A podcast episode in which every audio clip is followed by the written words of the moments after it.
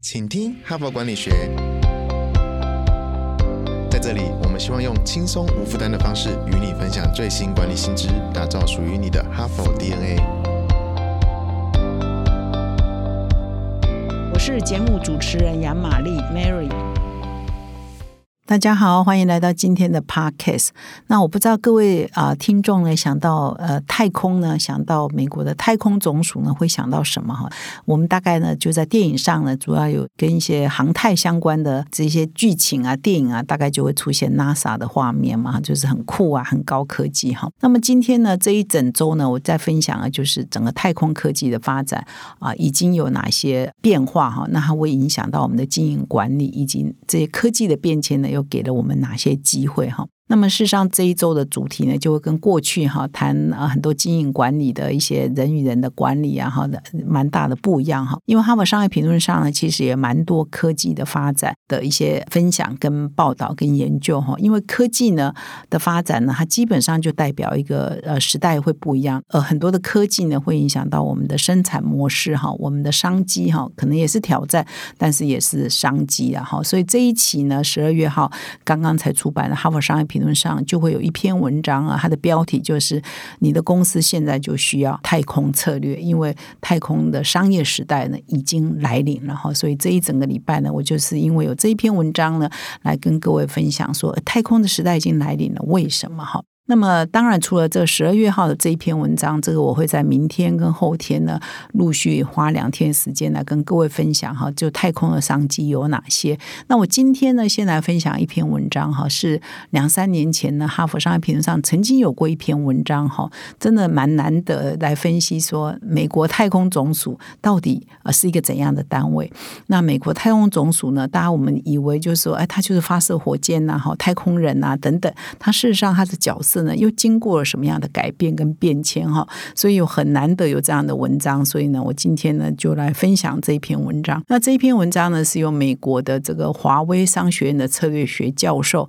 那他跟两位 NASA 的专家哈，一个是在华盛顿特区的首席技术专家，以及詹森太空中心的技术移转策略家啊，一共有一个教授在搭配两个 NASA 的专家哈，所共同合写的哈。那么这篇文章就在分享说。我们一般呢对 NASA 哈，就是说美国太空总署啊，可能都留在一个印象啊，它曾经有过一个黄金年代，就是他在一九六零年到一九七二年左右，他们推出了一个叫美国的阿波罗计划嘛哈，成功的让人登上了月球。那么那一年是一九六九年，那为了这个阿波罗计划，其实美国人也付出很大的这个财力的支援哈，所以啊那个年代要把人送上月球，要做这个太空。计划其实是很花钱的哈，所以呢，在那几年当中呢，美国的这个太空预算呢，就用掉这个联邦政府总预算的百分之四点五哦，这个是非常大的预算，一个单一的计划就用掉这么高比例的预算，算是很高嘛哈。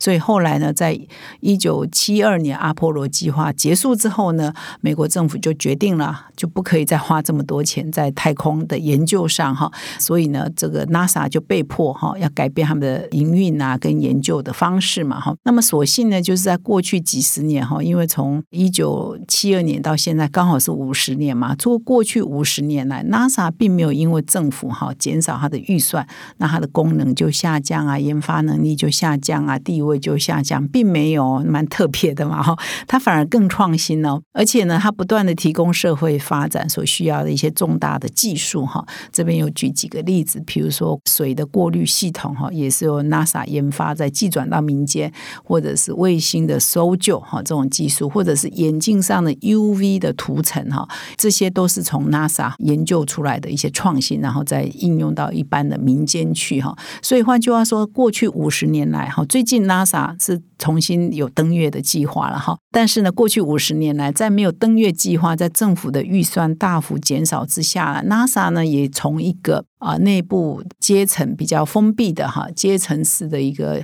技术的团队呢，转变成为一个比较开放式的网络组织哈，而且采取的是比较开放式的创新，因为它跟外界合作啊，跟民间合作嘛，跟甚至展开一些跨国的合作，然后有一些敏捷的做法啊，跟一些政府民间的一些协作嘛，哈，所以呢，它就变成一个，如果在管理学上，NASA 也算是一个从政府拥有变一个比较开放的、比较协作的、比较敏捷的一个范例了，哈。那所以这篇文章就要谈说，哎，它是怎么转的？那么它这里呢，这篇文章呢，就把 NASA 的演变呢分成三个阶段，哈。那么第一个阶段当然就是从阿拉波罗计划一直到一九九零年代，哈，这个它当然到经费在七零年代就没有了，可是它转型呢也是要调试一段时间，哈。所以从一九六零年到九零年代呢，还是一个比较传统的模式，哈。它的传统模式就是说啊，我政府呢就是主要的技术拥有者，那经费呢从头到尾都是我给的，那我找的成包商呢只为我服务，哈。所以你为我开发东西，然后技术呢就。归我所有哈，所以因为它是封闭的嘛，那技术又是只有我可以拥有嘛，所以它跟民间的合作，它当然成本就会很高嘛哈，而且都要跟他签很多的协议哈，这个成果都是归政府所有，都是归 NASA 所有的哈，所以比如说他们在做这个阿波罗计划的时候，他们合作的公司，比如说北美的航空公司啊，比如说福特航太公司啊，在规格书中哈，都必须写的非常严明，就是。是你们这些承包商应该做什么啊？怎么做？然后技术开发出来呢？技术应该归谁？等等，都写的非常的严明啊！哈，那这个模式呢，其实就是一个比较传统的，是威权的，也是阶层的，然后也是以政府为核心的，是监控的哈，是管理的哈。所以 NASA 工程师呢，对承包商有非常大的控制权哈。那么，所以它是技术策略聚焦在机构驱动的投资，并且严格控制内部开。开发的技术了哈。那这个模式呢？当这个政府的预算慢慢减少，然后大幅减少之后呢，啊，撑过一段时间后就撑不下去了哈。所以到九零年代初期呢，NASA 就进入了第二个阶段，就是过渡模式然后。就是说这个阶段呢，国际上呢开始慢慢的兴起哈，要在太空上啊发射国际太空站哈，就 ISS International Space Station 哈。那这国际太空站上面是可以有太空人，然后有不同的组织呢，可以在上。面呢做一些研究计划，就在太空站上执行哈。那么这个国际太空站的规划之后呢，其实它就是一个比较强调合作的哈。就说美国呢，那个时候一九九三年，NASA 就奉这个白宫的指示，开始可以跟其他的国家共同设计跟建造国际太空站哈。所以那个时候跟 NASA 合作的机构就包括欧洲的太空总署、日本的宇宙航空研究开发机构哈、加拿大的。太空总署以及甚至包括俄罗斯哈，那时候已经没有冷战了嘛哈，九零年代哈，俄罗斯的航太总署哈都一起参加这个国际太空站，所以就展开了这是一个比较协作的这样的一个阶段。那么这个这篇文章我特别点出哈，就是前往火星哈。也就是现在，伊朗马斯克就有这个目标嘛，就人类哈要星际移民哈，从地球移民到火星嘛哈。那这也是 NASA 的指望之一嘛。反正就是对火星多一点了解哈。那在这样的过程当中，我们一定要有一个阶段性嘛哈。那阶段性就是要先有一个国际太空站，就是一个很重要的步骤。为什么？因为国际太空站上呢，可以让太空人在那边生活常住哈，然后在那边做研究哈。这个就是一个实验拍了。Study 嘛，就是哎，我们的人啊，在地球上生活人，如果要到外太空，比如到火星去生活，那现在不可行嘛。我们先把人送到这个我们人造的这个太空站上住住看，常住哈，那我们就有很多累积许多居住的经验嘛，我们在那边生活的经验嘛，这就是过渡到如果真的有那么一天，我们到火星上生活的话，我们也需要这些资料嘛。好，所以这个国际太空站是一个必要的阶段，但是它的费用是非常的高嘛，所以呢，就开始开放。这个 NASA 可以跟这么多国家太空呃总署呢来进行进一步的合作哈，所以就不再是一个我是单一买方，我找很多人来帮我做事，而是进入一个协同合作，而且是跨国合作，而且是人类共同的目标这样的一个阶段。那么，按照这篇文章的写法呢，目前全世界呢有十五个聚焦在国际太空站的中心了哈。那么，美国国际太空站的大部分的训练呢、跟计划呢、跟管理都是在 Houston 和休斯顿的詹森太空中心上面执行哈。所以，这个国际太空站的运作呢是蛮热络的哈，也。替人类呢做了很多的太空的研究哈。那么到了二零零六年，刚刚我讲这个 NASA 经过到第二个阶段，就是一九九三到二零零六哈，就进入了所谓过渡时期，但是已经展开了哈，跟其他单位协同合作的这样的经验啊，然后同时呢，也分享了这个知识之外呢，也当然也分摊了成本嘛，研究太空真的很贵。那么到了二零零六年到现在，就启动了商业补给的服务计划 （commercial）。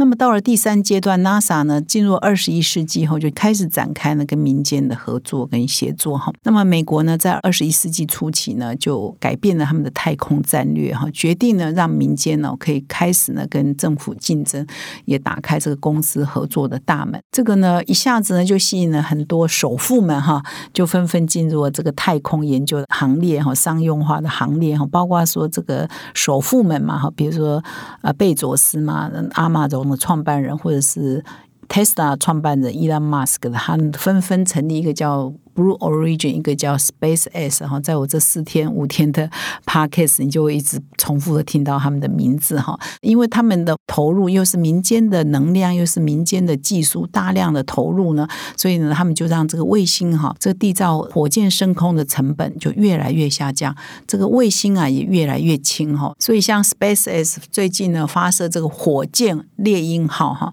它的发射成本呢是两千年的时候的百分之八都不到。所以呢，啊，从两千年、两千零六、两千多年到现在呢，啊，一直在发生的，就是说，哎，这个 NASA 就开始更多的跟民间的合作，比如说它的商业补给哈，要到这个国际太空站要补给很多货物啊，等等，就越来越多呢，就委托给民间去执行嘛，因为更便宜嘛，而且呢，也会更有效率。所以，像二零零八年，NASA 就跟 Space X 还有另外一家叫轨道科学公司就签订合约，就由 Space X 跟轨道科学公司呢负责运送货物到国际太空站。那么，Space X 呢在二零一二年首次呢进行这个补给的任务。那么，轨道科学公司则是在二零一三年哈，所以他开始把这个民间哈也纳入他们合作的网络哈，更便宜哈，使得这个整个太空的。啊，研究或者是商用的这个成本呢，就大幅的下降，而且效率呢也会提升很多。那么商业的补给计划让 NASA 越来越了解如何跟企业界合作嘛，好，然后发展一个长期的这个公司合作的伙伴关系。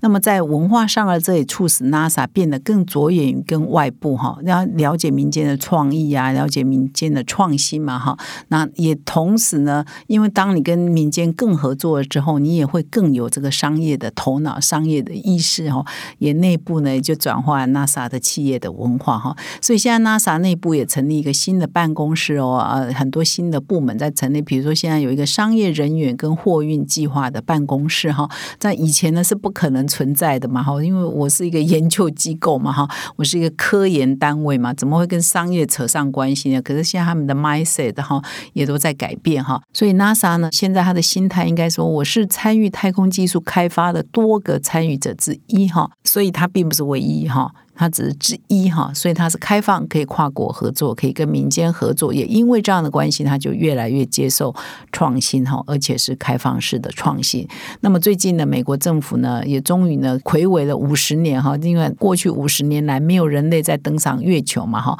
所以也要呃让 NASA 呢开始恢复呢载人登月的任务哈。因此呢，现在 NASA 又变得更重要了哈，因为它是五十几年前把人送上了月球嘛。那么这五十年来是中断了。现在呢，因为一些其他的一些目的跟一些考量呢，就开始呢要再把人送上月球哈。所以未来呢，我们期待 NASA 又可以创造一些惊奇哈给人类。然后五十几年前他这个太空人的一小步，人类的一大步哈，搞不好几年后。NASA 又会给惊奇给我们哈，那现在这些惊奇呢，都不是纯粹的一个研究而已哈。太空上的一些科技哈，它可以为这个地球上的很多很多各行各业所使用。这个愿景我们都已经看到了哈，所以我们的很多公司呢，也可以开始想象，你有没有什么太空策略？你可以使用太空上的哪些技术应用在你的产业的研发上或经营模式上啊？每天的工作上哈。所以以上呢，也是希望可以发挥我们。个别的想象力跟创造力，然后希望我们都会有